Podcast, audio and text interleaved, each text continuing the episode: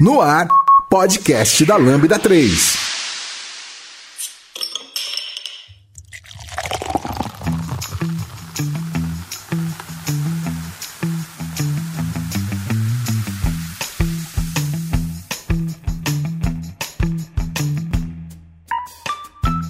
Olá pessoal, eu sou Giovanni Bassi e esse é o podcast da Lambda 3 e hoje vamos falar se somos amadores remunerados, né? Que é um assunto que foi levantado pelo nosso querido amigo Elemar Júnior, que está aqui. Fala oi, Elemar. Oi. Junto com Lucas Teles. Koji. E Grazi Bonizzi. E esse não é um episódio sobre microserviços. Esse não.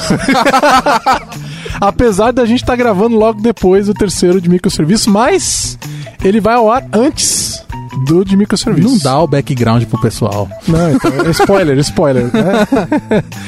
É, e a gente vai entrar nesse assunto e a gente, vocês ouviram aí, a gente tá né, com cerveja na mesa, porque aqui agora. É papo de boteco. É, é, papo de boteco. Mas é, é, é, tá entrando na. Vai entrar como um episódio técnico, porque a discussão é, é uma discussão técnica. E vai ser muito sério, apesar da, da cerveja que está na mesa. É que sobre, tec, sobre tecnologia para produção de bebidas alcoólicas, nós temos uma especialista na sala, né? Ele falou até no feminino. e aproveitar para falar para vocês não esquecerem de dar cinco estrelas no iTunes, porque ajuda a colocar o podcast em destaque. E também, é, se quiserem participar dessa discussão, podem comentar no blog do Elemar.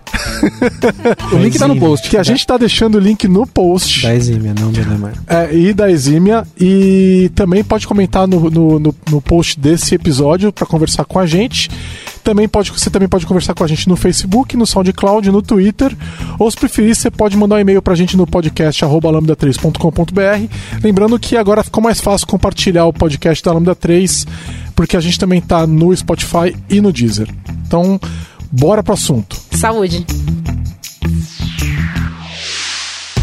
Quando se trata de desenvolvimento de software, não é hora de arriscar.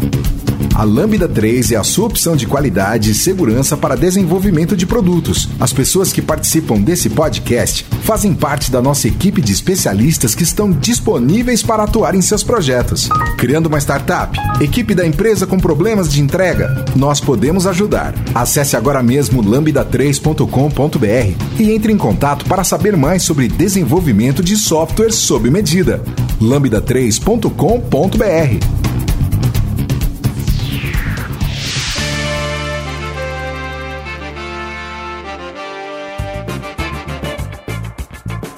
Bom, tudo começou com, de repente, do nada, a blogosfera técnica brasileira foi bombardeada com um post no blog do Lemar, da Exímia, uhum. né? Chamado Perguntando se, se somos amadores remunerados, certo? Exatamente. Explica um pouco mais aí do, do que, que você falou no blog e aí a gente vai entrar no assunto. Não, a grande discussão lá foi a seguinte: é, a grande questão foi a seguinte. É, a gente tem visto dia a dia aplicações falhando em produção. E, na minha interpretação, isso tem se tornado um problema crônico. E tentando avaliar, sendo alguém que participa do ecossistema, o que, o que poderia estar causando esse problema, eu comecei a perceber, e essa é uma conclusão que eu tentei compartilhar com, com a blogosfera para poder discutir um pouco mais. É, é, cara, será que isso não está relacionado com a, a, algumas é, alguns indícios de falta de profissionalismo? Será que nós, enquanto programadores, quando estamos codificando, será que a gente não está esquecendo algumas coisas que seriam fundamentais para que a gente conseguisse fazer código de qualidade? E aí eu comecei a levantar algumas coisas que eu considerava que eram fundamentais, que todo programador, na minha interpretação, deveria saber. E por incrível que pareça, é, nada de muito louco, né? Eu estava propondo, então, quem sabe se a gente conseguisse, por que não analisar a complexidade de um, de um algoritmo? Por que, que a gente deve, por que não saber, talvez, é, é, um pouco mais sobre as estruturas de dados que a gente utiliza e estabelecer um pouco mais de critérios sobre que estruturas de dados utilizar? E eu comecei a levantar questões como essa sobre alguns pré-requisitos sobre... que você considera para uma pessoa ser considerada profissional. Conceitos fundamentais. Uma pessoa que programa profissionalmente. Exatamente. Eu penso que, poxa, todas. Para qualquer atividade que você for desempenhar, existe um conjunto mínimo de conhecimentos, né? É, e no caso de computação, existe também esse conjunto mínimo de conhecimentos, na minha interpretação. E eu levantei essa pergunta para a comunidade, eu levantei essa pergunta que incitou uma grande discussão. É, fiquei muito feliz porque, é, contrariando inclusive um receio meu. É, eu tive 99% de, de retorno favorável ao que eu estava colocando, a, a, as questões. É, ainda hoje eu recebo mensagens comentando: Poxa, Lemar, os, os, seus questionamentos me fizeram refletir um pouco mais sobre a minha conduta é, é, no trabalho e coisas que eu deveria estar valorizando e que eu não estou, e que vão me transformar num programador melhor. Ou seja, eu recebi uma, um bocado de mensagens agradecendo, é, mas também teve lá um 1% de é, oposição na, nada, nada silenciosa. Tá, né? aí, então, basicamente a gente está discutindo é, a sua proposta de um baseline mínimo para que a pessoa possa considerar uma, um profissional ou uma profissional de programação. Então, uma desenvolvedora ou um desenvolvedor profissional. Eu acho que esse... E a, abaixo desse, desse baseline, a gente se diria que é, o, usando o termo que você colocou lá, uma, uma, pessoa, uma pessoa que é amadora. Né? E se ela está sendo paga por aquilo, amadora remunerada. É, é, isso. Eu não quero puxar essa visão com uma, com uma ideia de gatekeeping aqui, sabe? Eu não quero tentar ir nessa direção. Hum. Do tipo, poxa, eu preciso estabelecer, eu preciso cumprir um patamar mínimo de. Não, não é isso. Tá? Mas é, eu falo com relação a direcionamento, a preocupação, a conduta. É, quando eu avalio competência, e essa é outra discussão complexa, mas quando você avalia a competência, você avalia coisas sobre três perspectivas. Você tem conhecimento, a pessoa precisa ter é, é conhecimento para poder executar o trabalho dela, para ser considerada competente. Você considera habilidade, e, obviamente a experiência é, faz diferença para quem, quem trabalha.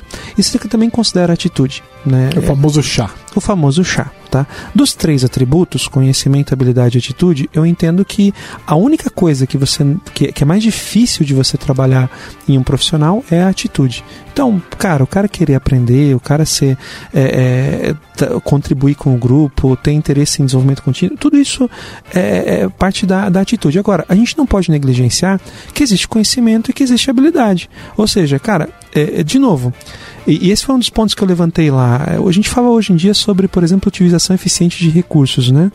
Uh, como que alguém vai conseguir é, ser profissional ou ter uma entrega profissional é, e eu sei que profissional aqui é, é um, é um, é, talvez seja o termo que seja tenha, tenha ofendido tanto, mas como que alguém pode se dizer é, profissional se não consegue, analisando o código, saber se esse código vai se comportar bem quando receber uma carga maior de dados. Tá, então, é, por exemplo, a, a, definição, a discussão da, de um baseline para profissão, né? Ela é mega antiga, né? E a gente vira e mexe tem um governo querendo se meter nisso e querendo é, criar algum tipo de órgão de classe. Diga de passagem, sou contra. É, eu também, eu sou absurdamente contra. Três. Né, é, é, porque somos eu, somente eu, três contra. É.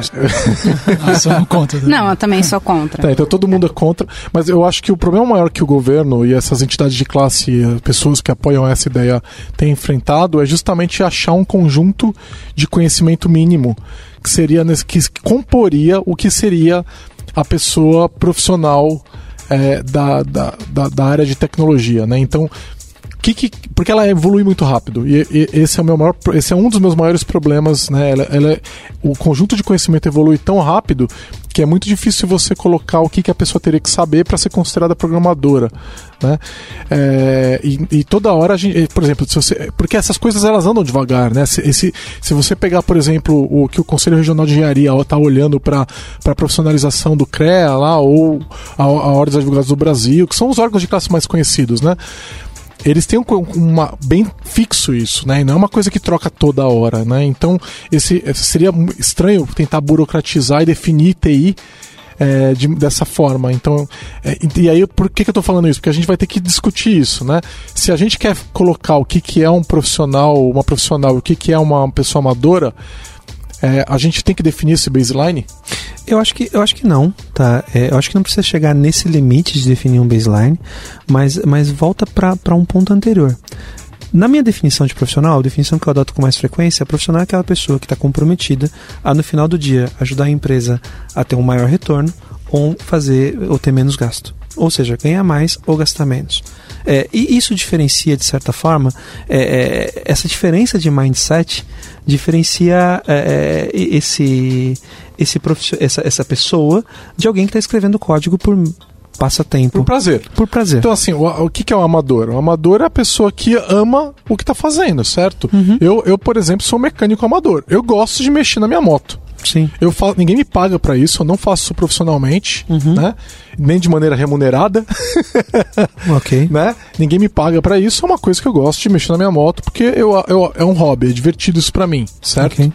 É diferente do meu trabalho, eu sou pago para isso. Só que você usou um termo interessante, que foi o amador remunerado, ou seja, é a pessoa que não alcançou o status de profissional, mas é remunerada por isso.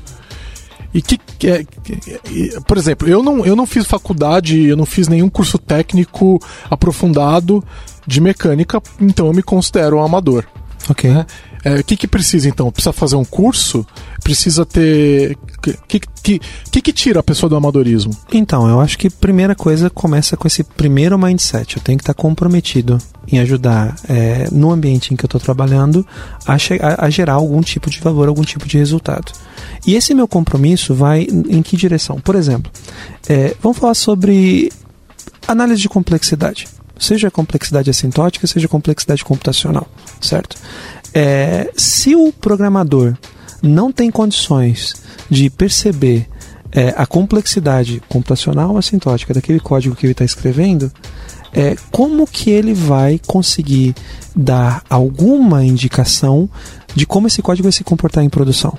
É, eu vou ter que fazer o quê? Eu vou ter que pegar e ter ferramentas? Eu vou ter que ter, eu vou ter que fazer algum teste de carga? Mas caramba, será que eu preciso completar? Nós estávamos falando há pouco tempo sobre processos de build, distribuição e tudo mais. Será que eu tenho que chegar num processo em que eu vou ter que botar, submeter o meu código a uma carga? Pra... Vamos lá, é, é- é difícil pra mim falar desse ponto de vista, porque eu tô na área há 20 anos, há 20 anos, né? Dois, eu né? te- então, eu vou te falar Dois. como é que eu vejo isso do lado quando eu sou um amador. Que mais uma vez vou pegar o exemplo da questão da mecânica.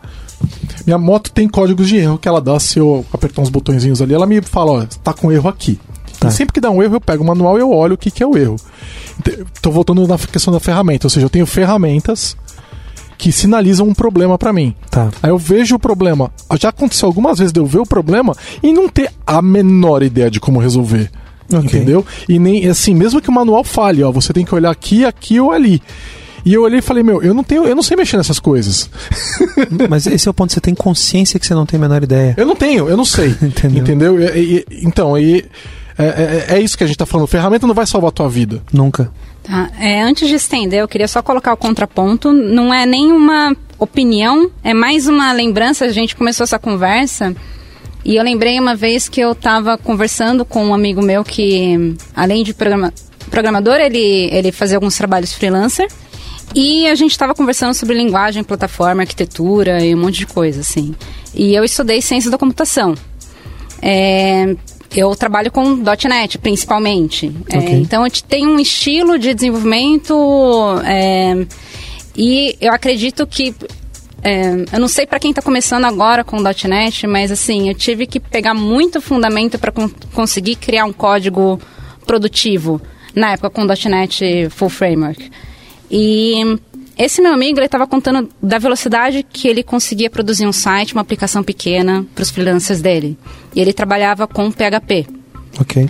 E ele não estudou ciências da computação e ele conseguia entregar projetos freelancer com sucesso, com um grau de satisfação e com velocidade. E eu, quando tive, é, quando fui pegar meus pr- primeiros projetos freelancer, é, eu tive muita dificuldade. Tam- é, pelo que eu lembro, eu tinha uma preocupação muito grande com algumas práticas que eu tinha aprendido, que eu queria colocar, que não eram necessárias para aquele ponto específico, para aquele projeto específico, para o tipo de usuário, que é, para o fim, né, que aquele software estava sendo produzido. Então, o que eu percebi é que eu fui usar os conhecimentos que eu adquiri com ciência da computação anos depois em projetos muito específicos. Então, daí eu comparei assim o conhecimento, o, o tempo que eu demorei para conseguir entregar um software de valor com esse meu amigo que programava com um jeito mais simples, com uma ah, espero que ninguém se sinta ofendido com isso, mas com uma linguagem mais simples é, e conseguir em si entregar com va- valor para o usuário. Então, assim, não é, não é nenhuma opinião, mas é mais uma pergunta, assim, até... é, eu não considero que o que eu estudei é fundamental para a gente entregar software simples para o usuário, para a gente entregar valor para o usuário. Uhum. Foi em, em, alguns cenários específicos, em aplicações maiores, em sistemas mais desafiadores, que eu senti vantagem de usar aquele conhecimento que eu adquiri. Mas acredito que para alguns projetos, para alguns cenários específicos, um conhecimento básico seja o suficiente. É o que, que, vocês é que, acham? É que esse. Você quer não, eu ia falar que é exatamente isso. Eu acho que se você tem um conhecimento base, se você sabe é, como é que um código performa bem ou mal, é, você consegue ter critério para decidir se vale a pena fazer essa otimização agora ou não certo? Então, tipo, se você sabe que você vai ter milhões de usuários, você vai se preocupar um pouco mais com performance. Você sabe que vai ser para tipo o restaurante do Zezinho da esquina, alguma coisa assim.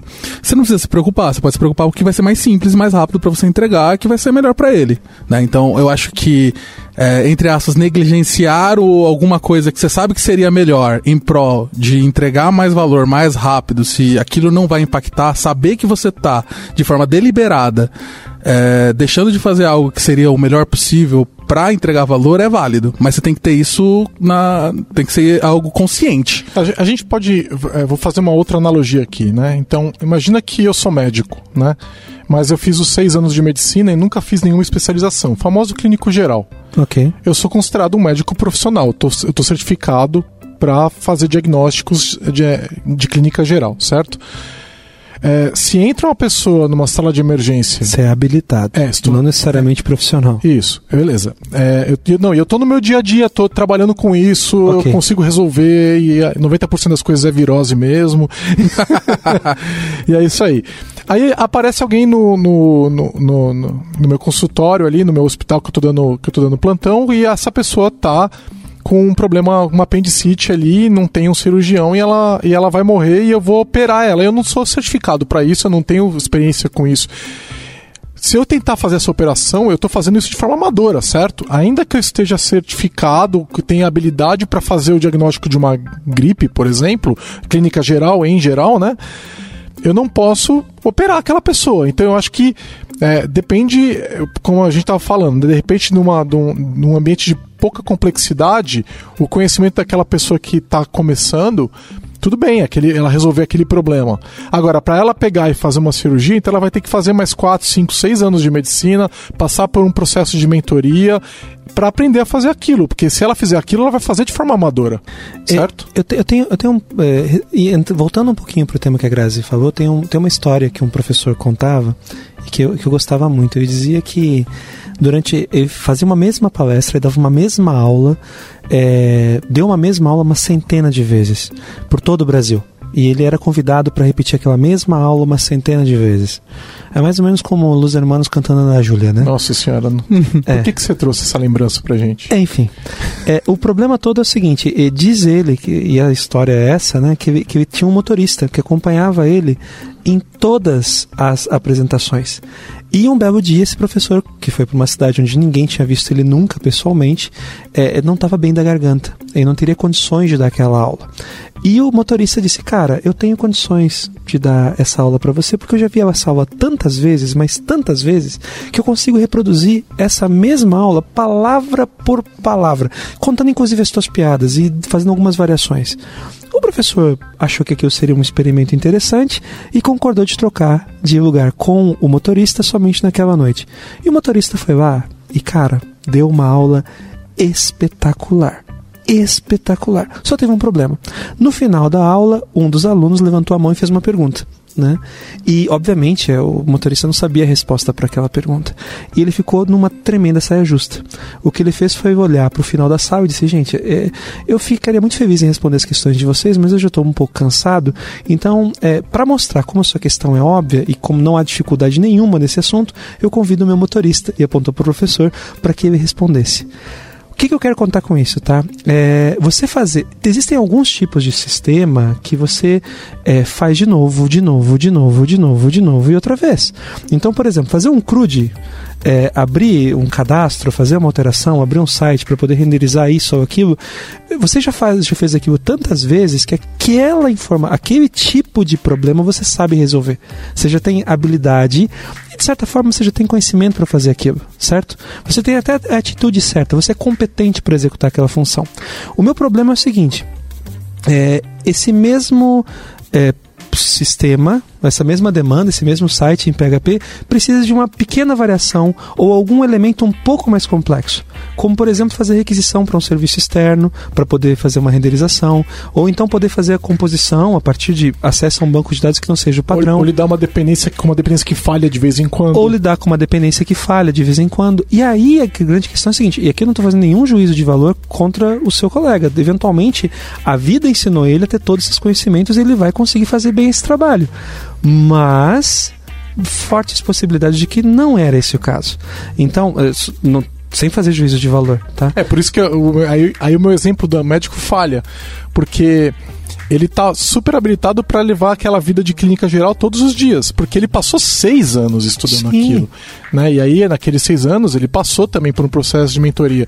O que a gente estaria discutindo aqui são pessoas que muitas vezes não, é, a, a, gente infelizmente tem um problema grave nas faculdades brasileiras, uhum. muitas delas não são não preparam as pessoas como deveriam, Faculdades, né? cursos. É, exatamente. É, os cursos também, é, às vezes eles ficam muito superficiais. É, é, e aí a pessoa vai para o mercado e cai muitas vezes nesse cenário, uhum. porque ela não cumpriu nenhum requisito básico, né? De, de, para poder entregar isso daí. E, e, eu concordo que o problema acaba sendo quando você chega no, nas bordas. Mas eu diria que tem, eu diria que tem um problema a mais.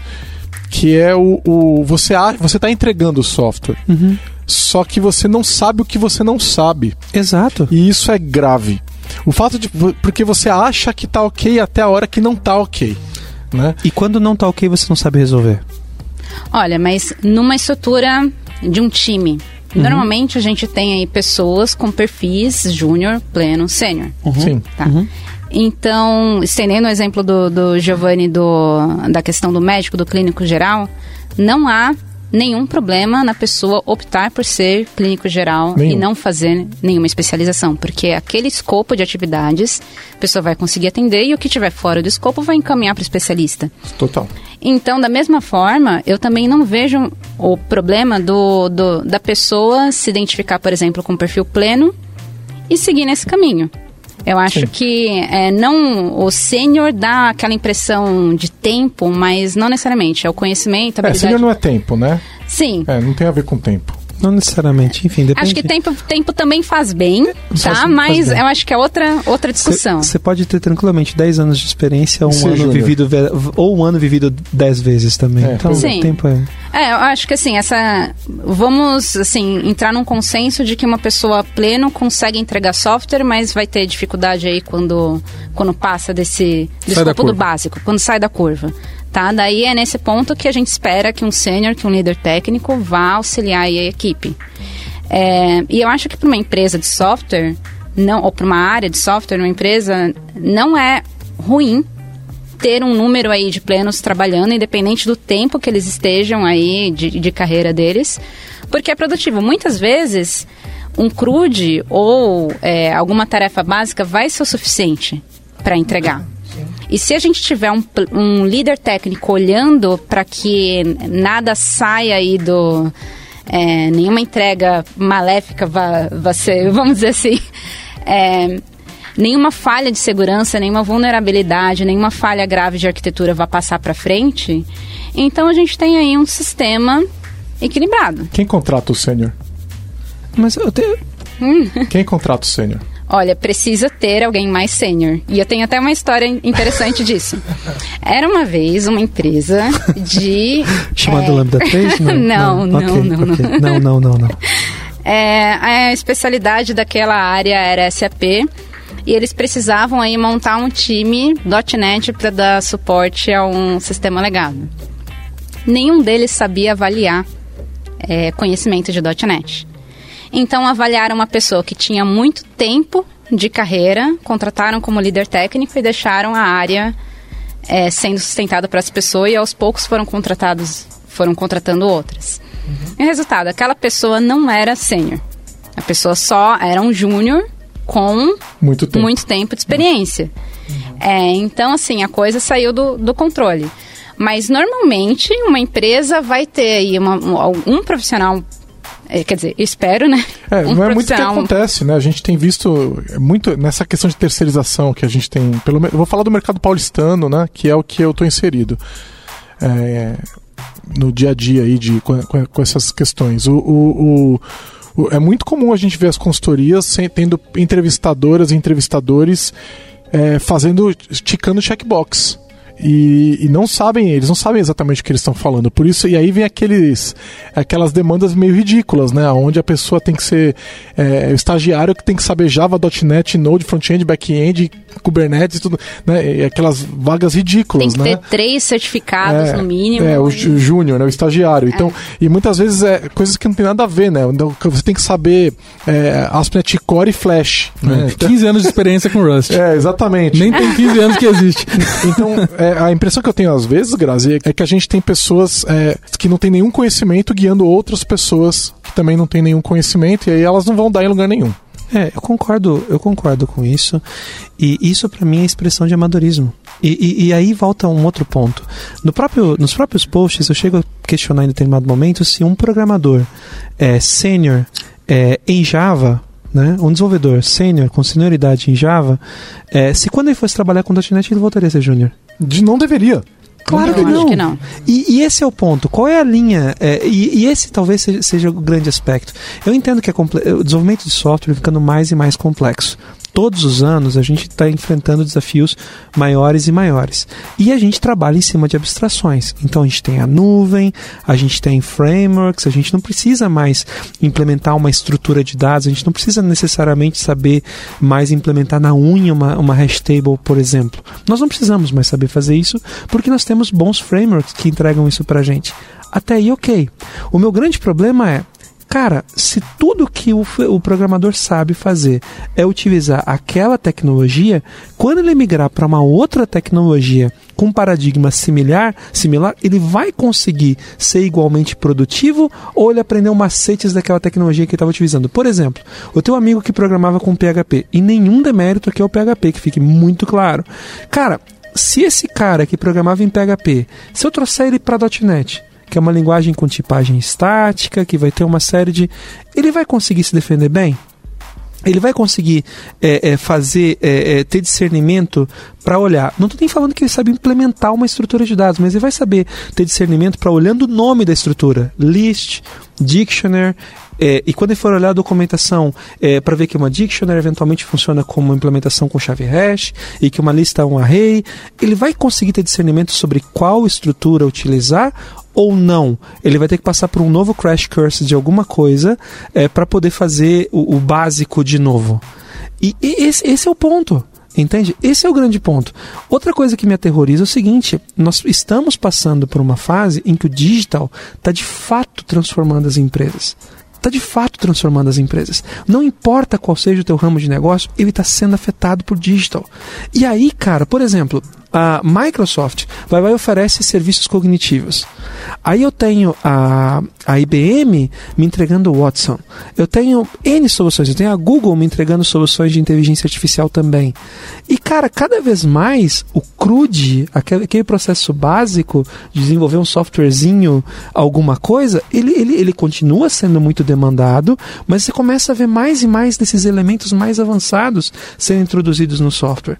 E aí, cara, eu tenho programadores que não têm a menor ideia de que código que eles estão escrevendo. É, o problema é que, vamos voltar na, na questão, né? Não, Como é mas- que a gente mas- mas, mas- mas- determina mas- onde mas- tá, mas só um- onde a pessoa cruza de amador para profissional? Mas só um ponto aí, cara. Qual é a implicação disso? E aí as pessoas me falam, poxa, Lemar, é, uma das, da- da- das linhas que criticava o post dizia, poxa, Lemar, mas eu entrego é, o software, eu tenho, eu tô, eu tô entregando software e o meu cliente está satisfeito. Tá gerando valor. Tá gerando valor. Só que eu começo a olhar o seguinte, cara, eu, eu tento fazer uma reserva é, de assento numa companhia aérea e falha.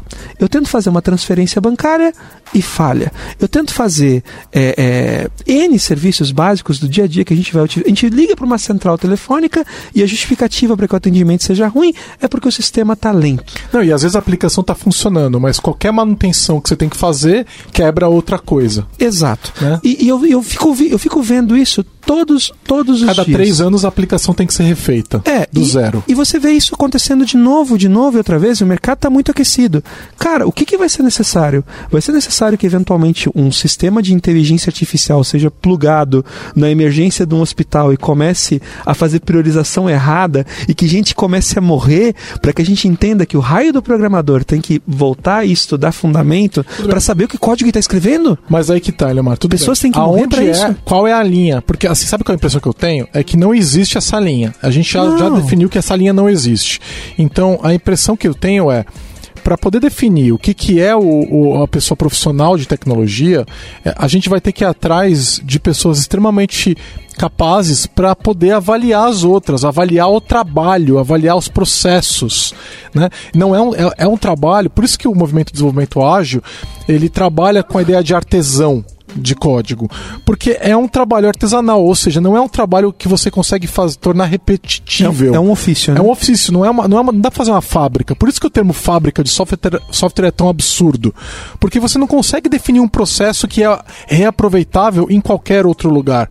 Você não tem um engenheiro de produção de software, né? Você tem que, você tem que trabalhar cada processo de software individualmente. E problema, o problema é chegar no ponto de, de carreira onde a pessoa é capaz de fazer isso de- leva anos para chegar lá. E aí eu volto pro vou chegar no meu ponto que eu acho que é a raiz desse problema. A raiz do nosso problema está sendo a falta de eh, gente entrando na área, a falta de profissionais, de pessoas é, dispostas a trabalhar com desenvolvimento de software, o que gera uma demanda muito grande de, por pessoas, uma oferta muito pequena por é, de pessoas. E aí a gente acaba tendo que, que não tem gão, quem, quem não tem cão caça com gato, né? As pessoas têm que cumprir papéis para qual elas não estão preparadas. Então é muito comum numa empresa ter três, quatro pessoas que é um júnior cuidando de um júnior, que cuida de um júnior, que cuida de outro júnior. Só que o primeiro júnior é um pouquinho mais experiente que os Tá outros. bom, mas o problema não é justamente a falta de uma liderança técnica ao invés do que ter vários júniors ou vários plenos? Eu acho que a falta é a gente ter um, é, pessoas o suficiente entrando na área para que o, é, o, o- a gente não aceite trabalhar, é, não aceite colocar demandas que estão além da capacidade das pessoas na mão dessas pessoas. Porque o que, que acontece? Nas outras áreas onde ocorre o contrário, onde a oferta de pessoas é maior do que a demanda de pessoas. Aliás, a gente está com milhões de desempregados no Brasil hoje, né? É, por isso que eu estou chamando todo mundo a, a pegar o vizinho, o primo, o amigo e ensinar a programar, porque a gente está precisando muito, né? E além do mais, essas pessoas estão desempregadas e precisam desse, desse dinheiro, né? Se a gente tivesse mais gente entrando na área, a- na nossa área a gente ia ser muito parecido com as outras, aonde a exigência seria maior. O problema é que a- tá tão difícil achar profissionais que é, as empresas não, se elas demitirem a pessoa, elas vão ficar algum bom tempo sem aquela pessoa, uma outra pessoa para substituí-la. O projeto vai atrasar e o negócio vai ser afetado. E aí o que, que as empresas estão escolhendo? Melhor um projeto que funciona mais ou menos do que nenhum projeto. E aí elas, elas topam esse amadorismo, porque é melhor, entendeu? É, depois a gente arruma, pelo Mas- menos põe no ar. Mas percebe, isso não faz com que deixe de ser amadorismo. Não faz, não faz, não e, faz. e- e, assim, eu, eu raramente, eu ultimamente, principalmente, eu tendo a discordar com muito mais frequência do que concordar com o que o Uncle Bob fala. É, o Uncle Bob fala disso há muito tempo. Aliás, ele tem falado umas besteiras gigantescas Não, é aí no por- mercado. por- por o isso que eu- dele tá virando uma lata de lixo, mas Por ele, nesse ponto ele sabe o que Não, ele fala. ma- mas por isso, esse é o ponto. Eu tendo a discordar, eu venho tendendo a discordar com o Uncle Bob com muito mais frequência do que eu concordo. Mas a reaction do Uncle Bob pro post foi o seguinte: em certa maneira, né, até nós termos alguma normatização, e é o que a gente está discutindo, não existe uma normatização. Até nós termos alguma normatização que define claramente, com critérios muito, muito objetivos, o que é ser profissional ou não é ser profissional, todos somos, em certa proporção, amadores. E eu concordo com ele.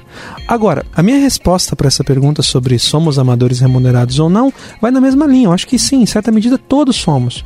Agora, voltando para uma questão mais fundamental e mais básica, o que, que eu queria provocar, ou qual era a reflexão que eu queria trazer para a comunidade? Qual era a reflexão que eu queria trazer? Cara, no lugar de você gastar seu tempo aprendendo o 14º framework JavaScript do ano, que vai revolucionar completamente a forma como você constrói o seu sistema, Agora vai.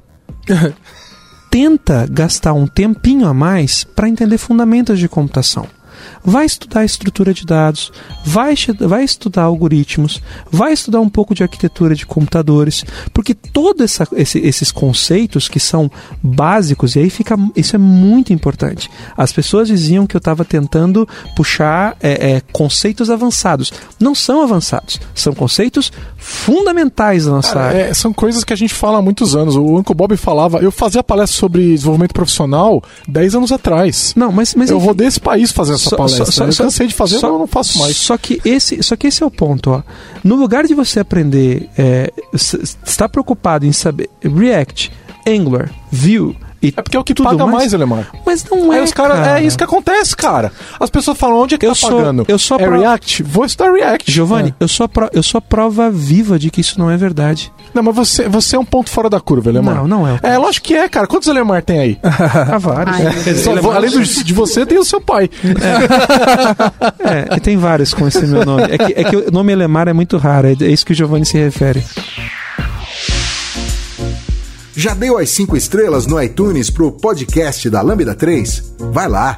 É, eu costumo dizer também que eu vejo muito na, no, no, nosso meio, assim, uma negligência grande para a parte de base de ciência da computação ou todo esse tipo de coisa, no sentido de que, ah, não preciso saber como é que, sei lá, uma lista ligada funciona, coisas bem básicas, porque alguém já fez isso, certo? O que, que vai fazer eu criar coisa e o que vai ser legal vai ser, sei lá, estudar como fazer uma página web com um novo framework JavaScript.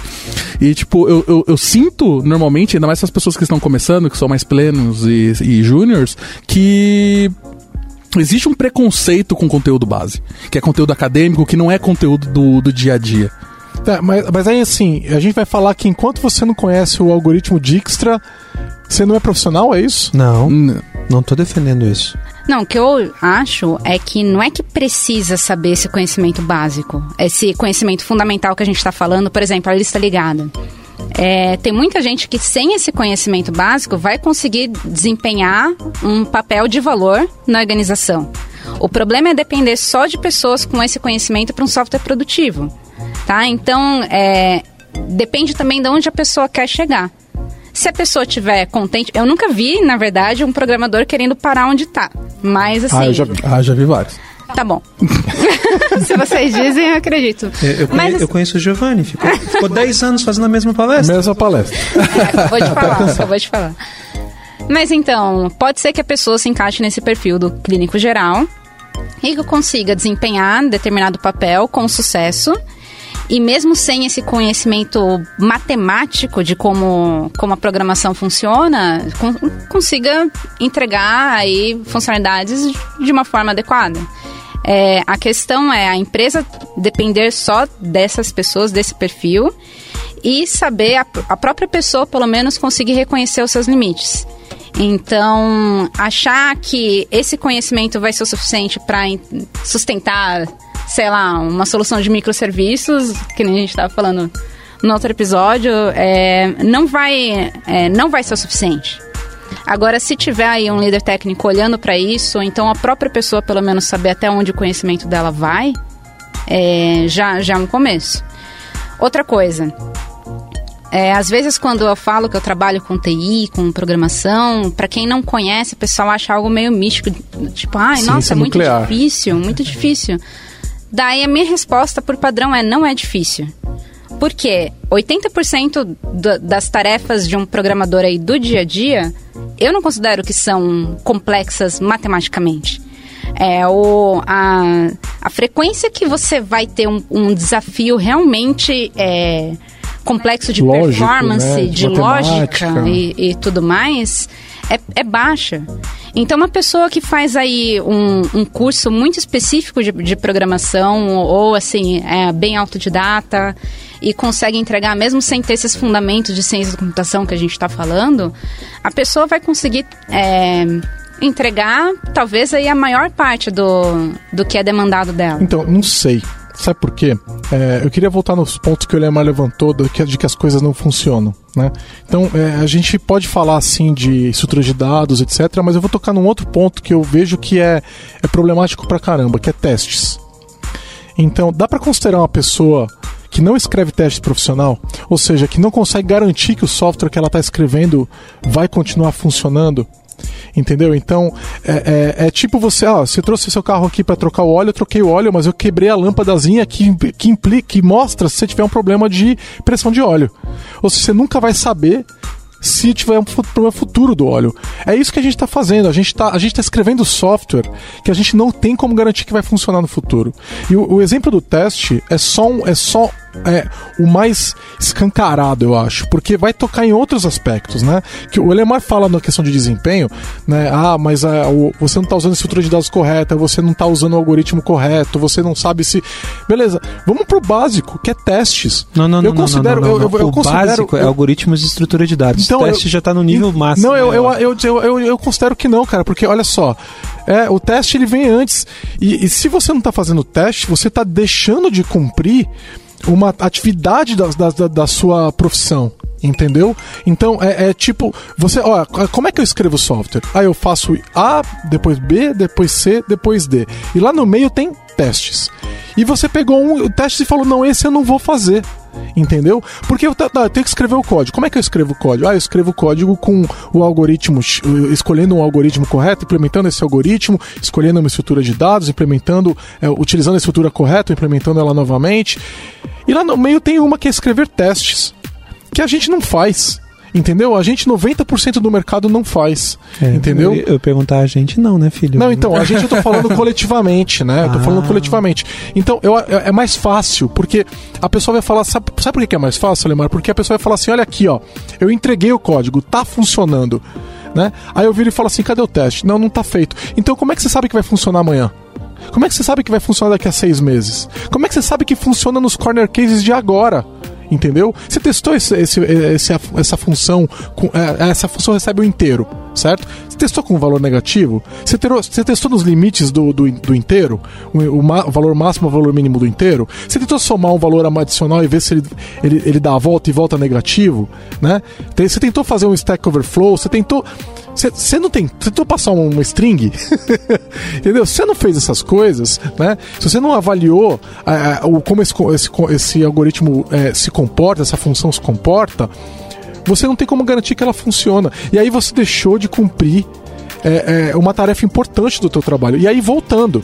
O Uncle Bob falava isso, ele fala isso há 20 anos, cara. Tá no, tá mais. No clean É, ele tá fala isso há co- 20 anos. No Clean Coder. É, exatamente. É, é, é, eu, eu palestrei, como eu falei, eu palestrei sobre isso. O programador limpinho. né? Muitas vezes, entendeu? As pessoas, elas.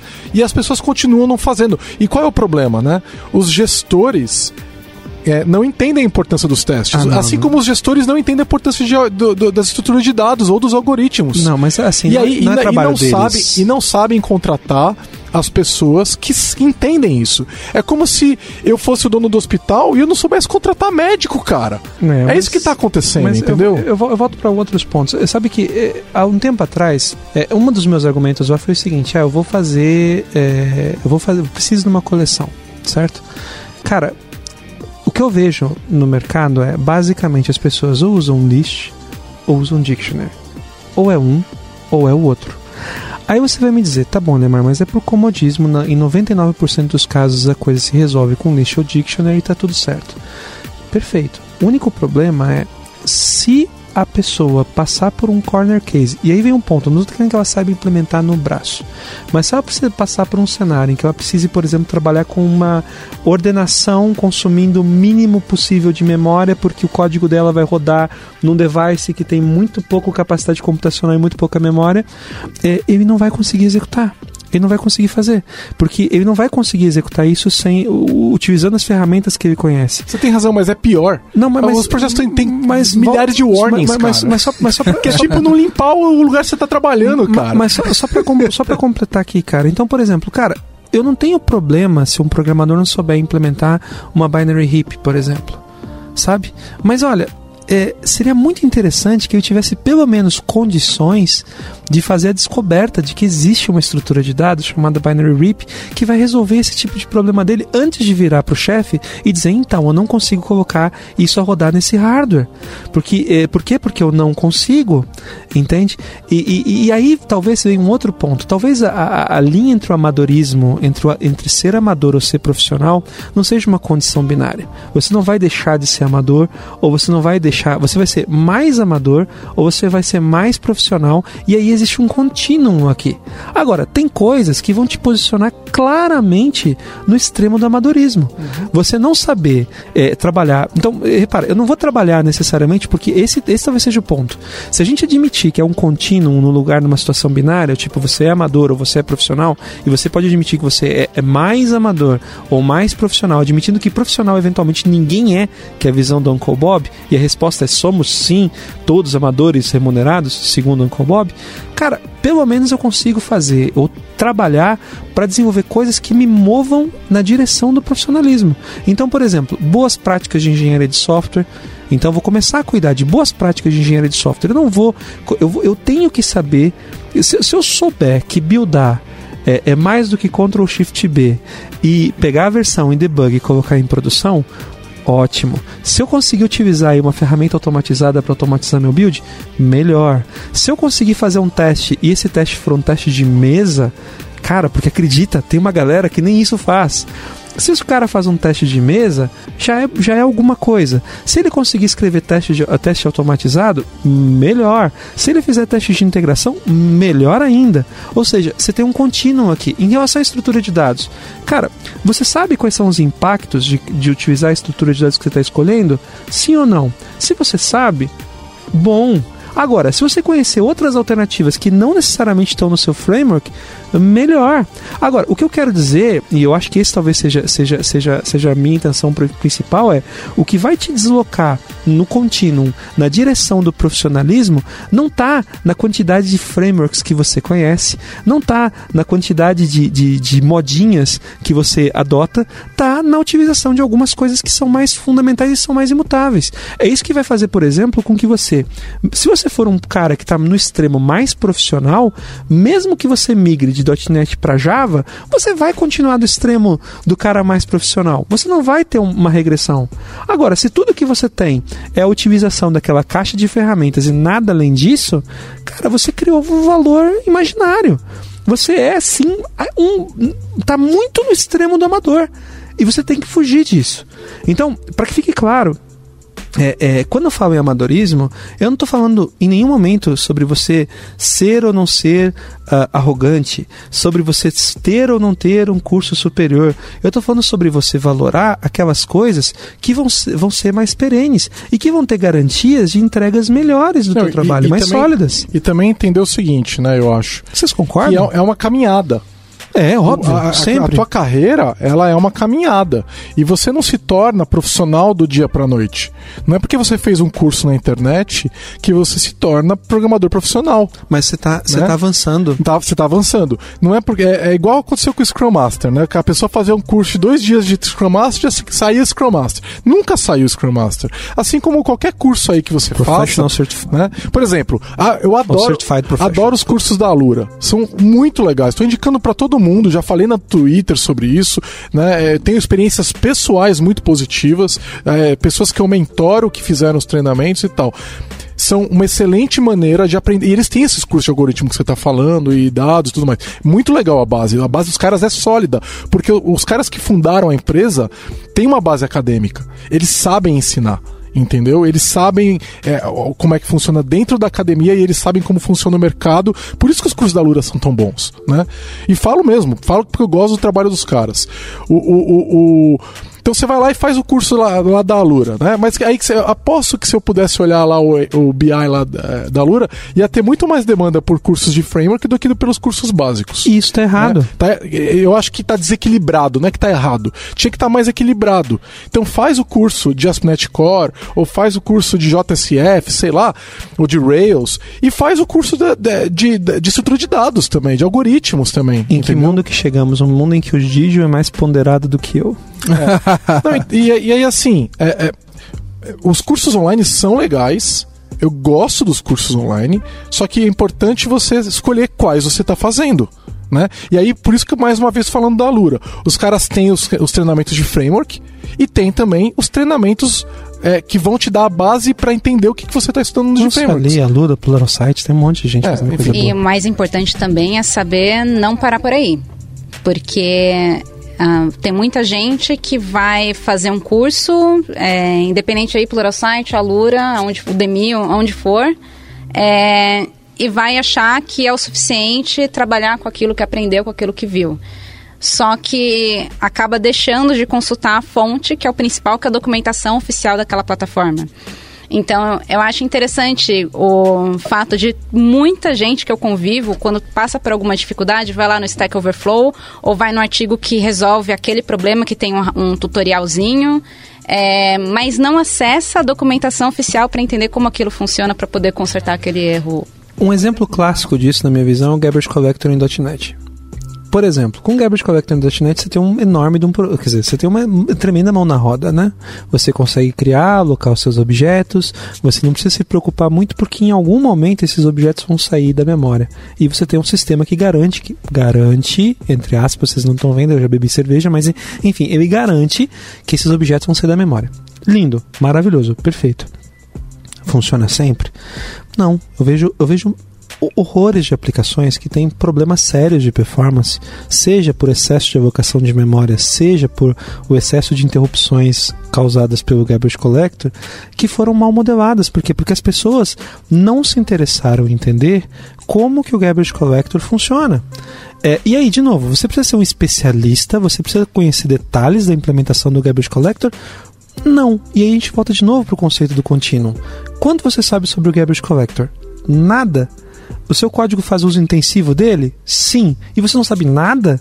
Não. Então você está mais no contínuo, você está mais próximo do amador do que do profissional. Sim, porque o amador não conhece mesmo essas coisas. Não ah, importa para essa pessoa que é não. amadora esses detalhes, né? agora, se por acaso você está escrevendo um código que precisa ter boa performance, se por acaso você é aquele cara que liga para o pessoal de operações, né, pedindo mais lata, né, pedindo mais poder computacional para poder entregar. E quando, na verdade, esse essa mais lata podia ser evitada com uma revisão não tão grande do teu código para você revisar alguns aspectos que não são tão complexos, isso, isso você, você é mais amador. Você quer ver um exemplo também de, de amadorismo? Cargo Coach, cara. Cargo Coach, né? Que a gente já falou de Cargo Coach aqui nesse episódio, nesse podcast, que é, é recomendo todo mundo dar uma olhada nisso, porque vou, vou contar rapidamente a história para quem não ouviu ainda. É, durante a Segunda Guerra Mundial, teve é, o pessoal estava indo pelo Pacífico e teve umas ilhas ali no Pacífico que foram usadas como base avançada para atacar o Japão. E aí os caras paravam nessas ilhas, que eram basicamente ilhas com indígenas, e ficavam lá estacionados e caía suprimentos do céu. E aí os caras marchando, com pista de avião e tal, e caía comida do ar. Aí o, o, os, os indígenas, quando eles foram embora, os indígenas associaram que aquela, aquele comportamento era o que fazia a comida cair do ar era o grande deus que jogava comida para eles, etc. E eles começaram a reproduzir os comportamentos. Eles fizeram coco de capacete, eles construíram avião de, de, de madeira. Capacete de coco, né? Eu que é. bebo e você que inventa. Isso. É, e aí, é, achando que o, o, fazer o comportamento resultaria naquela ação. E a gente tem muito isso em tecnologia, e isso é tipicamente um comportamento amador, porque é quando você não conhece a base. Copia e cola. Então, é, copi, Programação. É copia, copia, e cola uma, uma ideia, às vezes não é nem o código, é uma ideia, né? Então, é, por exemplo, a gente fala muito de Domain Driven Design, né? Uh. E aí tem 500 mil coisas no Domain Driven Design, e aí as pessoas adotam tudo né? E adotar tudo é cargo coach. Não, porque eu vim em algum lugar que se eu não fizesse isso daqui, ia estar tá errado. Eu não sei por que, que eu tenho que fazer isso daqui, mas eu faço. Quando toda vez que você fala assim, eu não sei por que, que eu tô fazendo isso, mas eu tô fazendo porque eu acho que eu tenho que fazer, você tá cê, cê, mais à esquerda. Você, você tá, tá amador, você tá, tá atuando amador. de forma amadora. Você tem que entender o código que você tá escrevendo. Então, eu tava mentorando uma pessoa e eu falei assim: olha, você pode usar Stack Overflow? Pode. Eu uso. Usa, eu também uso. Usa. Mas quando você copiar um código do Stack Overflow, você lê o código. Entendeu? E você lê e você entende o que, que você está fazendo. E aí, se você não entender, você vai procurar, como a Grazi falou, na documentação da API. Ó, esse método faz isso, aquele método faz aquilo. Entende o que está acontecendo. Entendeu? Então, não tem problema você buscar a solução de um problema. A internet está aí para isso. É um momento excelente para a gente ser programador. Mas você tem que entender o que você está fazendo. É tua obrigação entender. E, e aí a gente pode falar sim de comportamento profissional. É sua obrigação entender o código que você está escrevendo. Se você não entender, então você vai atrás de pessoas mais seniors que você e pede ajuda, seja no Stack Overflow, seja no teu time, né? E com sorte no teu time tem alguém que vai ser capaz de falar: "Olha, esse código faz essa coisa", certo? Se não tem ninguém, aí voltamos no problema de um time mal estruturado.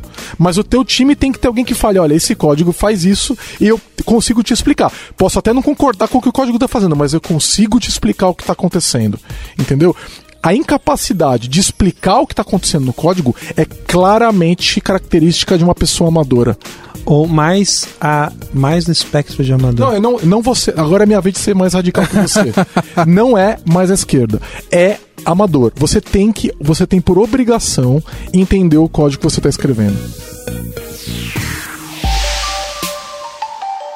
Ouça o podcast da Lambda 3 no seu aplicativo preferido. Acho que tem características que, independente de você ser júnior, pleno ou sênior, você deveria saber se você atua com programação. Falei que a pessoa não precisa ser um, um matemático para poder programar. Ou então, assim, ter conhecimento profundo aí em, em lógica, em performance e tudo mais.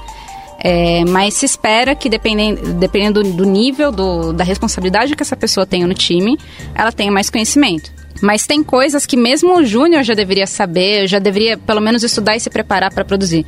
Por exemplo, uma coisa que o Giovanni falou, o teste. Teste eu não acho que é uma coisa de um profissional sênior. Não, teste é, é teste júnior deveria, O júnior deveria já escrever teste. Entender o código que está escrevendo, um júnior tem que fazer. Source control. O código pode ser mais simples. Ou, ou as Muitas vezes é o contrário, né? O código do Júnior vai ser mais complexo para resolver o mesmo problema, mas pelo Sim. menos ele tem que saber explicar o próprio código. Exato. Então, assim, o que eu vejo são comportamentos amadores em diversos níveis. Então, por mais que a pessoa não seja um especialista naquele assunto, às vezes a atitude dela não está é, não tá agindo a favor dela mesma. Ou seja, se contentar só com uma resposta no Stack Overflow, copiar e colar aquele código e não saber escrever ele do zero de novo. Isso não importa o. o... Não, eu, eu, eu, até acho que a pessoa pode falar. Não consigo escrever ele do zero sozinha. Eu, eu aceito isso. Só que se ela colou ali, ela tem que ler e entender. Entendeu? Sim. Aí de repente ela, você fala, tá bom, agora que você já leu tudo, faz de novo sem olhar. Não, acho que eu não consigo, mas eu consigo explicar o que eu fiz. Entendeu? Eu aceito isso. Eu não quero demonizar o Júnior, cara. Não. Todo, o Júnior tem. Não, muito pelo é, contrário. Pelo gente. contrário, o Júnior tem espaço. A gente tem que ter Júnior, porque todo mundo foi Júnior, entendeu? Agora, é como você falou. até hoje, é, é mais Júnior. É, co, é como. Ai, meu Deus. Ai, meu Deus. O, o, o, é como, como você falou, Grazi. É, tem algumas coisas que até o Júnior tem que fazer, entendeu? Então, source control, você tem que, você tem que usar um source control, entendeu? Ah, eu tô num projeto aqui na empresa e me colocaram sozinho. Beleza, você vai usar Source Control. Entendeu? Você não sabe usar, então você pede ajuda para alguém para usar. Agora, agora o, o, problema é sair dessa definição binária do sabe e não sabe. É, é, e, e, isso, isso para mim volta tanto para essa questão do código-fonte que você colou, até eventualmente você pegar é, e entender do source control. Por exemplo, cara, e de novo no espectro, né? Você pode ser mais amador ou mais profissional. Você não sabe absolutamente nada sobre Source Control, você está no extremo amador. Você sabe, eh, você não precisa saber o que, que o Git Rebase faz para você ser um especialista. Tem uma palestra minha sobre isso. É, você não precisa saber do que, que o Git Rebase faz para dizer que você sabe, que você usa Git e, e, e agora é óbvio que você vai ser tanto mais qualificada, você vai se profissional, vai, vai, se, vai, vai, se aproximar mais de um comportamento profissional quanto mais você tiver domínio da ferramenta que você está utilizando. Do código que você colou. Tem vários aspectos nesse, nesse, nessa, nessa direção de entender o que esse código que você está copiando e colando faz. Por exemplo, eu vou copiar um código que faz acesso a um banco de dados. Cara, eu sei que ele está fazendo acesso ao banco de dados, mas não sei necessariamente que é, para acessar o SQL Server tem um pool de conexão. Você pode não saber disso. Entende? E tá ok se uhum. você eventualmente não sabe disso. Agora, se você não sabe, se você não entende nada do que o código que você colou faz, você está muito amador. Mas você vai se aproximando mais e mais do pro comportamento profissional quando você tiver um nível de entendimento mais e mais aprofundado daquele código que você está colando. Entende? Então, então é, é, importante deixar claro uma coisa: e, e, ganhar dinheiro não é, não é, não é sinal de profissionalismo. Não. Então, mais uma vez, eu fiz ali dois cursos de, de mecânica de moto e eu sei fazer algumas coisas. Você pode levar a tua moto na minha casa, eu consigo trocar o óleo da tua moto. Isso quer dizer que eu sou pro... eu posso te cobrar. Pra fazer isso. Sim. Isso quer dizer que eu sou profissional agora? pode De co- forma alguma. Em Las Vegas eles cobram pra dar informação, brother. É, é, é, é, profissional. É, eu sou profissional e da informação. Então, então quer dizer sou que guia eu sou, turístico. quer dizer que eu sou profissional agora de mecânica de moto? Não sou, cara. Voltando no exemplo que você tinha falado do lado da, da palestra. Porque se no meio do processo de trocar o óleo da tua moto acontecer um problema em alguma outro, algum outro componente, eu não vou conseguir resolver. E eu não vou nem saber o que, que eu tenho que fazer, onde que eu tenho que buscar. Eu não sei. Porque tá além de mim, entendeu? Eu não, e eu não eu tô só sozinho, eu não tenho minha mecânica, eu não participo de um time, Mas é eu espe- sozinho. mas é o Então, espectro, né? É, então, Mas é mas eu estar, eu eu cobrar por um serviço simples, etc, não me torna profissional. Entendeu? Me torna um quebra-galho. Quebra-galho, sim. Quebra-galho rola profissional, é, é remunerado para todo lado. Entendeu? Agora, profissional implica em alguns comportamentos, eu acho. Então, é, é, capricho no código é fundamental, eu acho. Né? Lógico que tem de acordo com a qualidade esperada, etc. Né? Você vai, você vai trabalhar diferente dependendo da longevidade do projeto, mas o capricho é importante. O source control, escrever teste, algum conhecimento de estrutura de dados. E, e assim, até o conhecimento de estrutura de dados é um espectro, certo? Sim. Você não precisa conhecer é, todas as estruturas de dados quando você está começando, quando você é júnior, mas você conhece as, as básicas e você sabe o que você não conhece. É, entendeu? Um, um exemplo, um exemplo clássico disso, por exemplo, é, cara, se eu pensar sobre grafos, né? Tem pelo menos uns. eh, Vamos lá, o Juan, nosso amigo, talvez fosse um cara que pudesse Juan falar- Lopes. Isso, talvez fosse um Carioca, cara que pudesse falar Sim. mais sobre grafos. É, ele mas, cara, estuda mais a fundo. É, mas olha só, tem pelo menos 30 anos que a academia não entrega nada de prático de grafos para o mercado. Então é óbvio que eu não preciso saber, eh, como profissional, eu não preciso saber das últimas descobertas E os novas. algoritmos já têm o quê? Uns 40 anos, né? Os que estão em produção, sim. Sim. né? Mas, todo, cara, não existe nada mais estudado na academia do que. Quer dizer, existe, mas, mas grafos o pessoal gosta pra caramba de estudar. Sim, é divertido. É, diver... é, Tem É, gente é que- divertido, é, divertido. Mas, mas é para, é, e de novo volta-se volta ao espectro aqui do- de, de quanto mais profissional você precisa ser. E, e aí eu queria, eu queria trazer, e eu acho que para a gente poder direcionar, eu queria provocar vocês para essa discussão, é exatamente nisso, cara. É, na minha interpretação, você tem que é, direcionar os seus estudos e os seus esforços para te colocar mais na direção de comportamentos profissionais, certo? Na minha interpretação, isso implica em, por exemplo, como você disse, entender o código que eu tô, que eu tô escrevendo. Quanto que eu tenho que saber sobre esse código que eu estou escrevendo, ou quanto que eu tenho que entender sobre como vai, vai funcionar, vai depender de novo do risco e do, do, do tipo de trabalho que eu estou fazendo. Mas que, que eu devo, o que, que eu devo buscar para ter, ter um comportamento mais profissional? Cara, na minha interpretação, concentra mais a a- os teus esforços de estudos nas coisas que vão te dar, é, que vão acelerar o teu aprendizado. É, Certo. eu, eu diria o seguinte, ó, eu acho justo você começar estudando um framework, buscando conhecimento prático. Acho justo. É, é, afinal de contas, o mercado está desesperado por gente, certo? É justo. Então vai e aprende ASP.NET Core, aprende Node.js, aprende um desses caras, aprende Java, né? Aprende um desses caras e começa a entregar valor e fala, olha, chega lá e fala assim, eu estou começando, não precisa falar que é amador. Fala assim, ó, eu sou júnior, eu não sei ainda, certo? Ou, ou admite que em certo nível É. todos somos É, amadores. né? exato. Chega lá e fala: olha, eu tô começando, certo? Beleza. E aí você começa a complementar. Antes de estudar o próximo grande framework que está surgindo no mercado, vai complementar esse conhecimento. Entendeu? Aprofunda um pouquinho no framework que você está estudando e começa. E, em vez de ficar indo pro lado. Aprofunda em outras áreas, estuda um pouquinho dessas coisas que a gente está falando. Aprende source control, aprende testes, aprende algoritmo, aprende estrutura de dados. Você precisa aprofundar em todos esses caras? Não, aprende um pouquinho de cada um. Ah, Conheceu pelo menos o básico desses caras? E se move na direção do profissionalismo. Isso, a conhecer um pouquinho desses caras, fala assim, agora, agora me sinto uma pessoa mais completa nessa área. Então agora eu vou aprofundar mais em algoritmo, ou vou aprofundar mais em testes, ou vou aprofundar, ou agora eu quero conhecer sobre um outro framework que talvez possa, me, ou uma outra linguagem que possa me trazer conhecimento. Entendeu? Você não precisa se aprofundar numa única linguagem, etc. Mas eu concordo que tem um conhecimento ali básico que as pessoas, é, tem, as pessoas têm que buscar. E tem duas coisas acontecendo. As pessoas não estão buscando esse conhecimento, porque estão atribuladas, estão com outras outros focos naquele momento, etc, né? Ou elas estão pulando de hype em hype, que é muito ruim, né?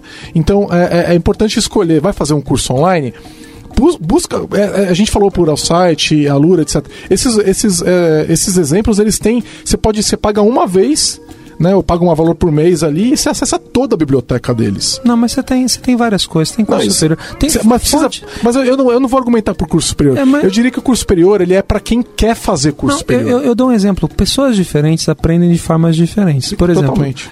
eu, por exemplo, sou um cara que aprende é, muito com livro. Né? Eu, sou, eu, sou um, eu sou um programador à moda antiga. Né? E- Eu aprendo muito com livro. Eu Você compro lê com papel ainda? muito. Eu, Nossa. eu, eu gasto muito comprando livro, tanto em formato digital quanto em formato impresso. Eu estudo pra caramba. Todo, assim, eu, eu tô sempre estudando. Então, achar a forma, achar o conteúdo, achar uma fórmula de que, que melhor funcione pra você é ok. Vai lá escolhe, não tem problema. Entende? Você não precisa es- escolher a forma do Elemar ou a fórmula do Giovanni para definir qual é a forma correta de estudar e aprender. Agora, se direcionar para caminhar na direção de um comportamento mais profissional é fundamental. E fugir do hype, né? Porque senão entra naquela discussão, cara. Por exemplo, nós estávamos falando sobre. so- quando nós estávamos falando sobre os podcasts sobre microserviços, a gente falava, cara, eu vou desenvolver um microserviço. Lindo. Cara, o que, que você sabe sobre redes? Nada. O que, que você sabe sobre computação distribuída? Nada. O que, que você sabe sobre eh, Esse é monitoramento? o clínico geral querendo fazer cirurgia. Nada. e aí você vai dizer pra mim, cara, então, eu vou desen- meu próximo projeto eu vou fazer aqui um, um- um- vou, vou buscar é, capacitação para trabalhar com é, é, microserviços. Cara, você você está fazendo tudo errado. Entende? Você está fazendo tudo errado. Porque você vai ter problemas, você vai conseguir é, usar lá é, a técnica de reproduzir o. o, o- o- Cargo coach. o- o- isso, você vai, você vai conseguir reproduzir o cargo coaching, mas no final do dia você vai ter problemas seríssimos para chegar no resultado. E aí você vai começar a colocar a culpa no método. Você vai dizer que microserviços não funcionam. É, e microserviço é o tipo de coisa que é capaz de parar a empresa. É um exemplo. Ele para tá? a empresa. Mas assim como tem microserviços, vamos, vamos agora para banco de dados. Cara, olha só. A maior parte dos, das consultas que eu vejo serem extremamente pesadas para bancos processarem são, ban são consultas que ignoram completamente conceitos fundamentais de teorias de conjunto. E aí você vai dizer o seguinte, cara, eu vou, vou aprender o básico sobre teorias de conjuntos, e se você aprender o básico sobre teorias de conjuntos, você constrói um mindset que vai te ajudar a escrever um SQL muito performático. Sabe qual é o problema? Por exemplo, ó, é, esse falando de banco de dados, o problema do N plus né, N mais um, é para mim é o típico problema do amador, é a pessoa que não sabe o que tá fazendo, porque é um problema que é básico, que com uma leitura de 5 minutos você entende. E se você não fez essa leitura, é, isso é uma, é uma- depõe contra você.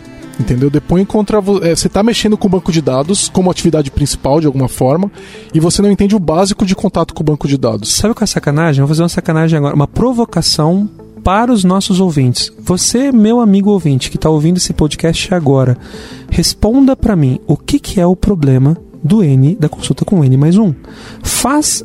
Você sabe responder essa pergunta? Se você não sabe, dá pausa, procura no É 5 Google. minutos, galera. Cinco minutos você acha uma explicação e daí você volta. E se você lembrar, putz, eu tô com um código desse agora na minha aplicação. Pronto, você já sabe o que você tem que fazer no dia seguinte, entendeu? E aí- Segunda-feira, quando você chegar no, no escritório, você fala assim: Meu, tem um negocinho que eu quero dar uma olhada aqui. E você vai lá e arruma, fala: Ó, vou abrir uma task aqui que eu quero botar na próxima sprint, quero pegar pra fazer, porque é, é um dos problemas de desempenho é, é, mais. é, comuns o problema Sim. do N mais um, né? E que muita gente não sabe que existe, entendeu? Então, enfim. É, é, eu, eu queria é, fazer uma, uma pergunta pra vocês. Se eu. Se eu tô vendo que eu tô nessa situação, eu, tô- eu- eu acho que eu tenho, eu tô com características de uma pessoa que ainda é amadora na área de tecnologia. Tá mais no eu espectro quero do amador. Isso. Vamos- eu não vamos- quero vamos mais tirar esse binário, né? Eu não quero ficar mais nessa posição. O que, que eu tenho que fazer? Ok. Na minha interpretação, ah, o que você deve fazer é o seguinte: primeiro, reconhece o tipo de problema que você se propõe a resolver. E a partir disso, comece a analisar quais são as ferramentas que você está utilizando para entender esses para resolver esses problemas. A partir disso, comece a entender quais são as soluções recomendadas para resolver esses problemas usando as ferramentas que você utiliza. E comece a entender por que, que essas recomendações foram feitas.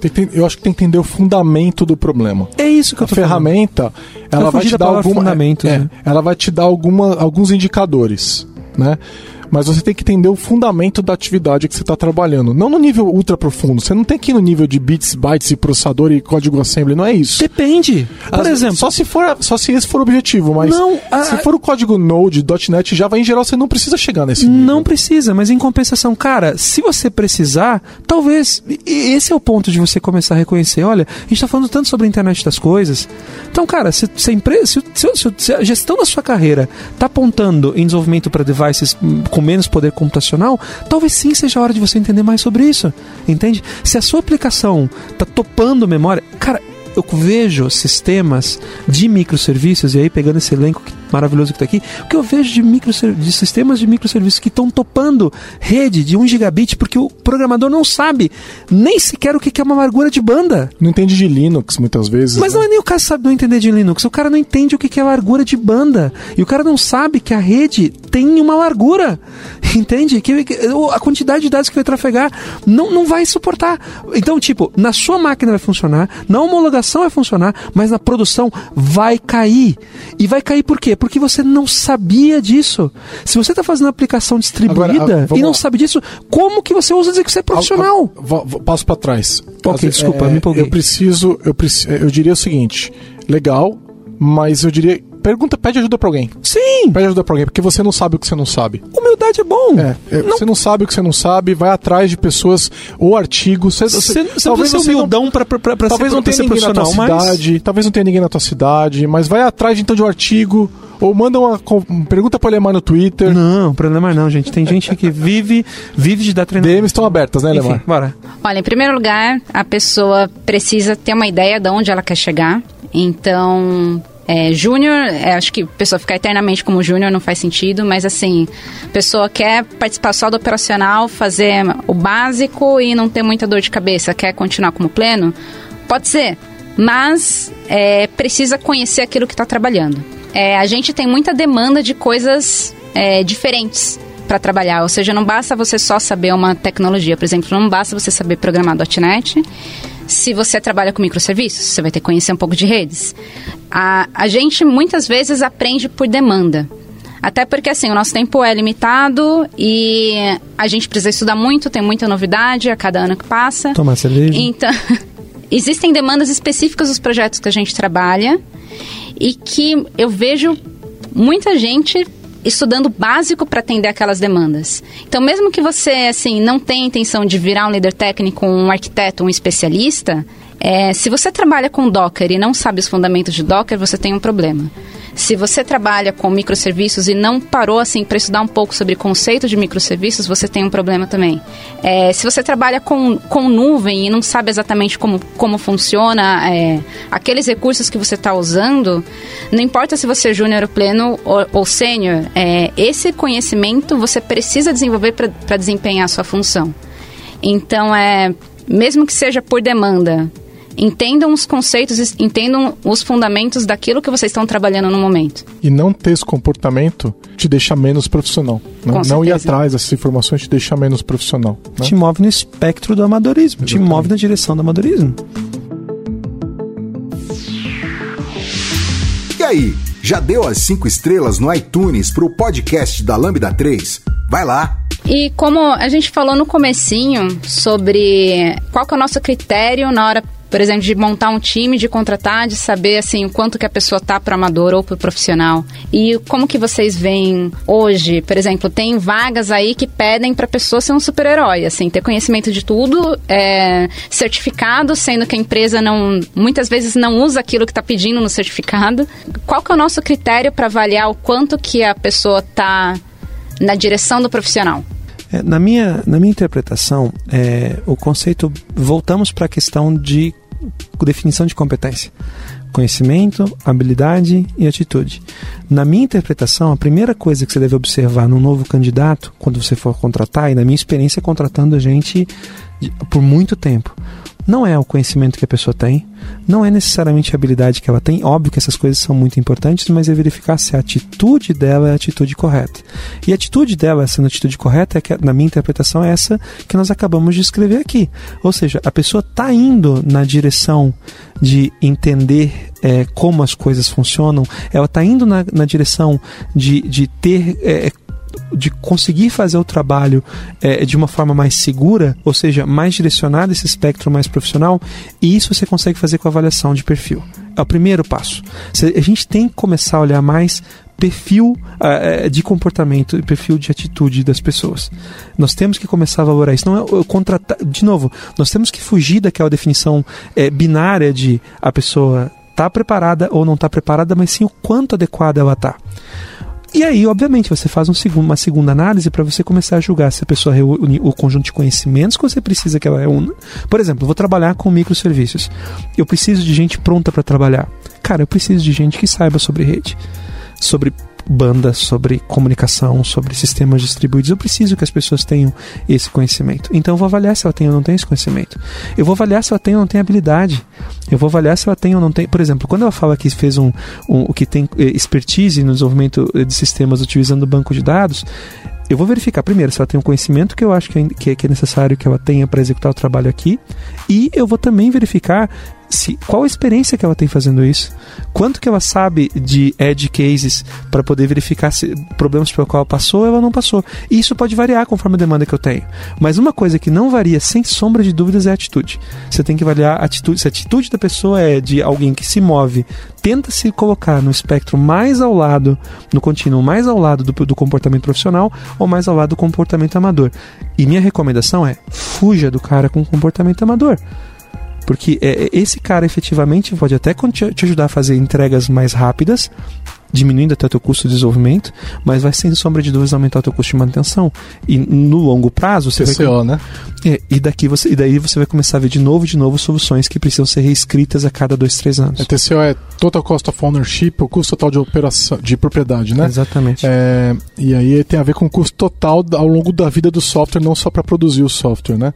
É, eu estava dando uma olhada aqui que é a Lambda pede, né? E, é, e a gente costuma dizer que a separação entre Junior, a gente não tem Junior Plane Senior na Lambda, não tem exatamente essa separação, né? É, não necessariamente eu concordo com vocês, é, mas. Se fosse ter uma. Não, a separação não tem. Você não pode, pode concordar ou não, mas não tem. Tá, ok. Eu só não concordo com isso, mas ok. Nós podemos concordar e discordar disso. Tá, é, aí o. A gente. A gente costuma falar em algumas pontos interessantes, né? Que são, tem muito mais a ver com aonde a gente coloca as pessoas dentro do espectro de pessoas tão diversas que tem aqui dentro. E aí tem muito a ver com quantos problemas você resolve, né?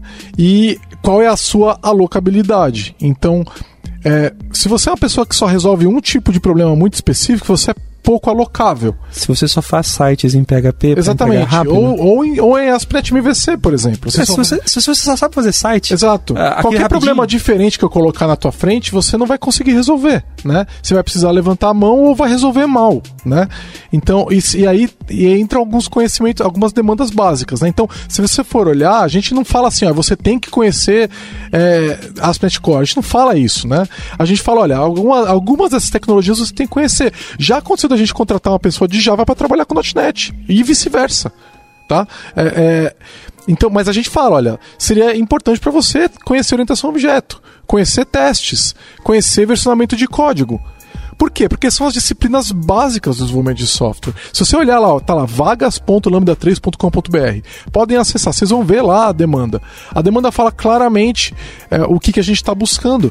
E é uma pessoa que está voltada para o conhecimento profissional. E né? o que eu Dá, A gente contrata pessoas na Lambda 3 que não têm conhecimento de testes? Contrata. Mas sabe o que a gente faz? A gente ensina daí. Porque a gente sabe que para produzir código profissional tem que ter testes.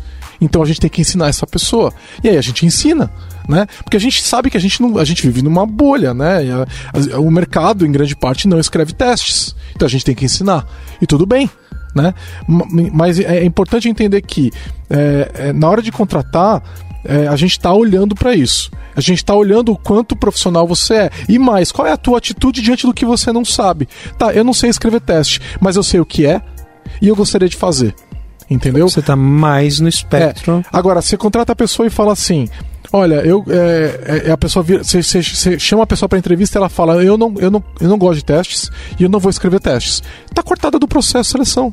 Ela não vai trabalhar na Lambda 3. Entendeu? Porque é, ela, o que, que ela tá me dizendo? Eu sou um amador e eu vou continuar sendo um amador. Então é, vai ser amador em outro lugar. De preferência no meu concorrente né? É, é verdade. Porque, cara, é, é, a gente. Algumas coisas são pré-requisitos. Agora, eu voltaria um passo atrás, tá? É, é, olhando a descrição da Lambda, o que, que eu sinto falta, tá? Eu gostaria de ver mais preocupação com, por exemplo, cara, você tem condições de fazer análise de complexidade assintótica? Se o cara responder assim, o quê? Aí você responde, então, é, boa. É, você tem condições de fazer análise de complexidade computacional usando as tecnologias que você se propõe a utilizar? Isso para tentar identificar exatamente é, em que posição ele está no espectro entende? Então, não, não como critério para você qualificar ou desqualificar, mas, mas, Na sua entrevista, a gente não perguntou isso para você? É, eu não trabalho na Lambda. é, isso, isso, é, é, isso, que isso fique claro. Mas olha, então, cara, quanto que você sabe sobre é, temas de base? É, complexidade sintótica, complexidade é, é, computacional, qual a estrutura de dados que você mais gosta, é, qual a mais estranha que você já viu. essas são perguntas que eventualmente o mercado faz muito pouco. E, faz, e por fazer muito pouco, leva muitas vezes as pessoas a entender que, poxa, eu posso trabalhar, eu posso começar a partir de um ponto mais alto. Você pode até começar, mas você tem que entender que em algum momento você tem que recuperar esse conhecimento. Você saber notação de Big O é, é, é importante. Entende? É importante, é importante você fazer esse tipo de análise, sabe? É, é, é básico. Esses são pontos importantes. São conhecimentos, não são avançados, eles são básicos e você deveria trabalhar para buscar ter esse conhecimento. Quer ver mais um ponto? É, se você for para entrevista em qualquer big name, qualquer big name, Google, Amazon, Microsoft, qualquer uma dessas empresas. E olha, eu não estou dizendo que todas elas têm um processo de contratação bom. Elas mesmas reconhecem que elas têm falhas no processo de contratação delas. Mas, cara, todas elas vão demandar que pelo menos você saiba dizer qual é a complexidade de um código. Todas elas vão pedir para você, para você tentar olhar uma estrutura, eh, eh, verificar um determinado problema e apontar qual estrutura de dados cabe ali. Isso não tem nada de avançado. Agora, Isso é básico Mas eu acho eles. que é importante dizer que ao longo da carreira da maioria das pessoas que desenvolvem software, poucas vezes de fato ela vai ter que olhar para um algoritmo e falar: hum, isso aqui está sendo um problema porque tá O ao quadrado, ou tá O de N ao quadrado, ou O de N ao cubo. A maioria das vezes isso não vai ser um problema. Ô, mas, gente. mas, eu diria o seguinte: você não precisa é, conhecer todos os detalhes de Big O Notation. Não precisa. Você precisa pelo menos ter visto algumas coisas. E se você precisou ao longo da sua carreira entender aquilo mais profundamente, que você tenha feito isso. Né? O que eu acho que é problemático é não saber nem o que é. Entendeu? Tá bom, mas vamos lá. A gente tá com uma situação de mais, é, mais demanda do que oferta no mercado, certo? Ou seja, tá difícil de contratar, a gente está contratando pessoas com menos conhecimento do que a gente precisava, a gente treina, é, a gente tenta complementar porque a gente precisa de braço. E se a gente coloca tudo isso aí numa descrição de vaga, eu não, não é que eu acho interessante a gente colocar até para a gente poder entender onde a gente pode alocar essa pessoa, até onde a pessoa vai no momento, saber os gaps e poder trabalhar com isso. Mas com boa parte do, é, das demandas de software que a gente tem hoje, a pessoa consegue produzir com conhecimento sem alguns dos fundamentos que estão sendo citados aqui. Então eu entendo que essa pessoa pode não ir tão longe. Essa pessoa, no momento em que passar por um problema complexo, vai, é, vai sentir dificuldade, não vai conseguir entregar. É, eu acho que o que a gente pode fazer, ao invés do que exigir eu fazer um corte Repara, não estou sugerindo corte. Certo, mas assim, é, talvez para a pessoa que ouça isso, é, pode dar essa impressão. Então, é, eu acho importante deixar bem claro que esses princípios que são bem relevantes para a pessoa se profissionalizar e avançar na carreira é, são, são, são bacanas, mas a pessoa consegue entregar valor com menos que isso. Eu acho que o mais problemático aí é, é própria pessoa não entender as suas limitações. Sim. Que é quando ela não entende as possibilidades que ela tem e es- essa falta de conhecimento especializado, ela começa a tomar decisões e é, cobrir problemas com uma solução que não é adequada. Sim. E, e as pessoas às vezes ficam assustadas, né? Pô, mas na Lambda 3 só se contrata sênior. Não. A gente contrata júnior pra caramba, né? E agora no segundo semestre vai ter um programa de estágio, tudo. Mas é como essa pessoa encara a própria carreira.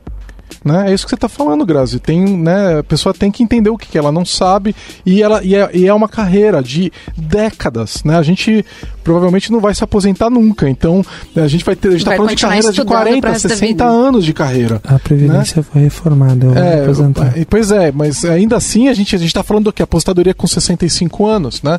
Então, são 45 anos de carreira. Né? Então é uma, é uma jornada longa certo? É uma jornada que você tem tempo para ir aprofundando. Você não precisa pegar no primeiro ano e entender tudo. Então, entende, entende o básico, entende o que, que você sabe, entende o que, que você não sabe e, e desenha o caminho da tua carreira. Isso é um trabalho onde você está tratando a sua carreira com respeito, eu acho. E, e, aí, voltando, e na, minha, na minha linha, já tentando encaminhar a resposta para a pergunta que eu mesmo propus, é, eu mantenho a linha de que a resposta mais honesta para somos amadores remunerados é a resposta definitiva é em certo nível todos somos. A questão toda é existem extremos aqui.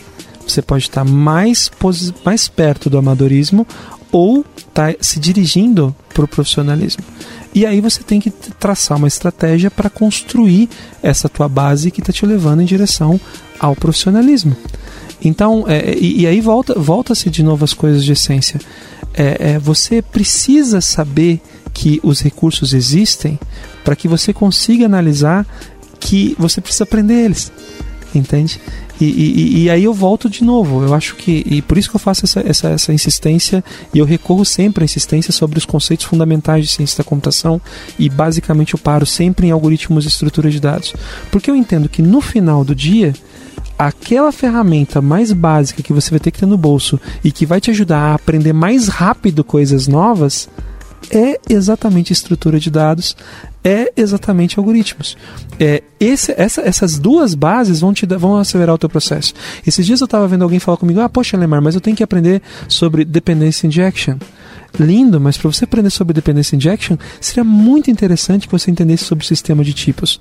Quando você entendesse um pouquinho mais, você não precisa ser doutor em sistema de tipos, é um assunto extremamente denso e complexo, mas cara, se você entender mais sobre sistema de tipos, você vai ter mais facilidade para entender dependency injection. Tá, então, tá, e, trabalha tem camadas. E tem, camadas. Você não precisa pegar é, o sistema de tipos é. e fazer um doutorado naquilo. Não, Você é. pode começar a aprender, aí você tem uma Cebola, faz raso, um Cebola, raso, Shrek e DDD, vai pro, vai, anda pro lado, estuda um pouquinho do outro assunto, anda pro lado, estuda um pouquinho do outro assunto. Ao longo de alguns meses, você cobriu todos esses assuntos que a gente falou todos os assuntos de forma inicial. Você já pode falar, olha só, não sou mais um amador remunerado. Ou sou menos, eu sou, sou menos eu sou amador. Júnior, eu sou júnior. Sou menos amador. É, então você está sendo muito político. Eu não vou ser político não. é, eu, eu não sou mais um amador remunerado porque eu entendi o básico do meu trabalho. E agora eu sou uma pessoa júnior que tem uma 45 anos de experiência pela frente e agora eu sei o que, que eu, aonde eu vou me aprofundar, nos assuntos que eu vou me aprofundar. E pronto, a carreira está na tua mão. Você é dono da sua carreira, certo? E, e, e, não é mais amador, porque você sabe o que você sabe e você sabe o que você precisa aprender. Entendeu? E você e o que você não sabe, você vai falar, bom, aqui eu não eu, eu não sei o que é e eu vou, né, a hora que eu encontrar um problema, eu vou falar, putz, isso tem a ver com aquele negócio que eu estudei de maneira rasa um ano atrás. E eu agora preciso saber mais. E aí, ou você chama alguém para te ajudar, ou você vai e estuda mas invista nos fundamentos. Fechou? Acho que sim. Então tá bom. É, eu acho que esse Acabou assunto. A cerveja, né? Esse assunto é. Esse assunto é, é interessante porque o assunto é, gerou bastante polêmica online, né, Lemar? Mas eu acho que a gente conseguiu ter uma discussão equilibrada. Né, sobre, sobre isso daí. É, eu queria ouvir de quem. Equilibrado nada, discorda é, de você, De quem discorda do que das coisas que a gente falou, eu discorda do post do Lemar que está linkado nesse episódio, para vocês lerem também. E aliás, você fez uma sequência, né? Você fez alguns posts aí depois, né? Então, quero saber o que vocês acham e, e mandem perguntas aí pra gente, de repente, até fazer uma continuação num outro assunto, num assunto relacionado é, no futuro, porque esse assunto é muito legal. A gente basicamente discutimos o profissionalismo, né? E, e esse é um assunto importante. Então, é, obrigado para todo mundo que acompanhou a gente, obrigado pessoal que participou aqui nesse episódio. E é, é isso aí, valeu. Beijo. Valeu, tchau, tchau. Falou. Você ouviu mais um episódio do podcast da Lambda 3. Indique para seus amigos esse podcast Temos também um feed só com assuntos diversos e outro que mistura assuntos diversos e tecnologia. Toda sexta-feira, sempre com o pessoal animado da Lambda 3. Se você tem um podcast e quer gravar num estúdio legal, nosso espaço está aberto para você. É um estúdio isolado acusticamente, com uma mesa de gravação e microfones profissionais para até cinco pessoas. Tudo de graça. A ideia é estimular o podcast no Brasil. Pode ser sobre qualquer assunto. Fale com a gente pelo e-mail podcast@lambda3.com.br.